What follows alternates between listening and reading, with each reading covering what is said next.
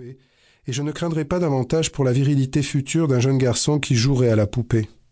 En manipulant les objets, l'enfant se construit. L'important est de respecter sa spontanéité pour qu'il se découvre et se développe librement, sans censure ou jugement. Selon sa personnalité et ses besoins, un garçon ne jouera jamais avec une poupée alors qu'un autre en aura besoin, pour un temps, avant de s'en détourner. Un garçon au développement harmonieux se sentira très à l'aise à la fois de se tirailler avec ses copains et de s'asseoir calmement par terre pour discuter avec un groupe de filles. Dans la même veine, un homme adulte ayant intégré un modèle sexuel équilibré se plaira à la fois à faire du sport avec un groupe d'amis hommes et à s'occuper de son bébé pour changer sa couche ou lui donner le bain. Les différences entre hommes et femmes ne devraient donc pas s'exprimer par des comportements ou des attitudes interdits aux uns et aux autres en fonction de leur sexe, mais bien par des façons de faire différentes dans ces comportements et attitudes. Il serait temps de dépasser enfin les stéréotypes archaïques liés aux comportements et attitudes masculins et féminins, surtout lorsqu'ils oppriment les êtres et les empêchent de s'accepter tels qu'ils sont. Par exemple, l'un des stéréotypes archaïques masculins des plus communs est de considérer et de véhiculer que les garçons, les hommes, ne pleurent pas, sous-entendu parce que ce sont les filles qui pleurent et que pleurer est une faiblesse.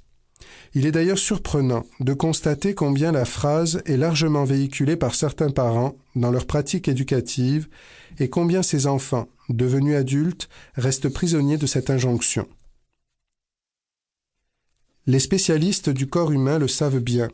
La fabuleuse machine humaine est si bien faite qu'elle ne garde rien d'inutile, ainsi, mis à part un conditionnement social forcené, on pourrait donc affirmer, a priori, que les hommes ont tout ce qu'il faut pour pleurer.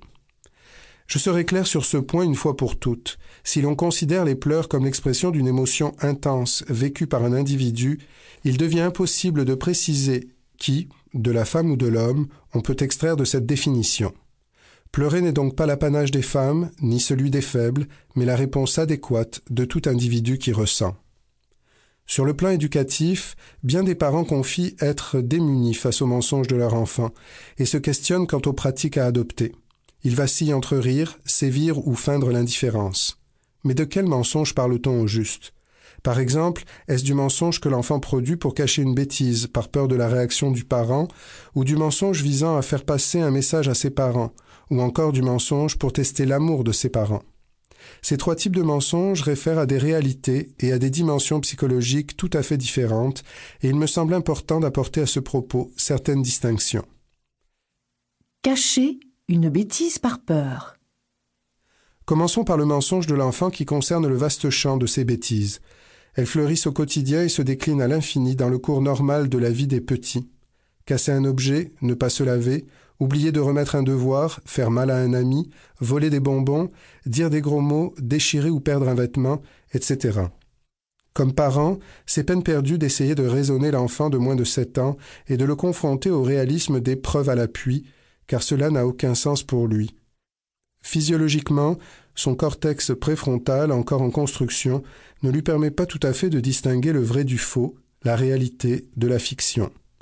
Le parent qui comprend le développement de son enfant peut sortir de l'évidence du premier degré pour décoder ce que l'enfant essaie de dire autrement et maladroitement. Il y a toujours un message derrière le mensonge de l'enfant, une tentative pour lui de protéger une image de soi soudainement menacée, et le parent qui veut rester proche doit apprendre à le décoder. Malaise intérieur, peur du parent, faible estime de soi, surdramatisation des conséquences, etc. Il est important de se décentrer du mensonge lui-même et de ne pas remettre en question la parole de l'enfant, sinon les conséquences peuvent être dramatiques et durables sur la construction de sa personnalité. Se dévoiler dans le mensonge. Que le parent parte avec un a priori positif sur la parole de son enfant va d'emblée établir le climat de la relation et lui envoyer un signal puissant de confiance. L'essentiel ne consiste plus alors à traquer le mensonge, à croire ou à ne pas croire ce que dit l'enfant selon le critère limitatif de l'existence réelle et prouvée de ses actes ou de ses propos.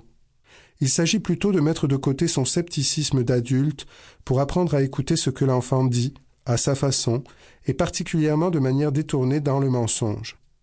En psychologie, on sait que ce qui est vrai peut aussi n'être vrai que dans la tête de l'enfant,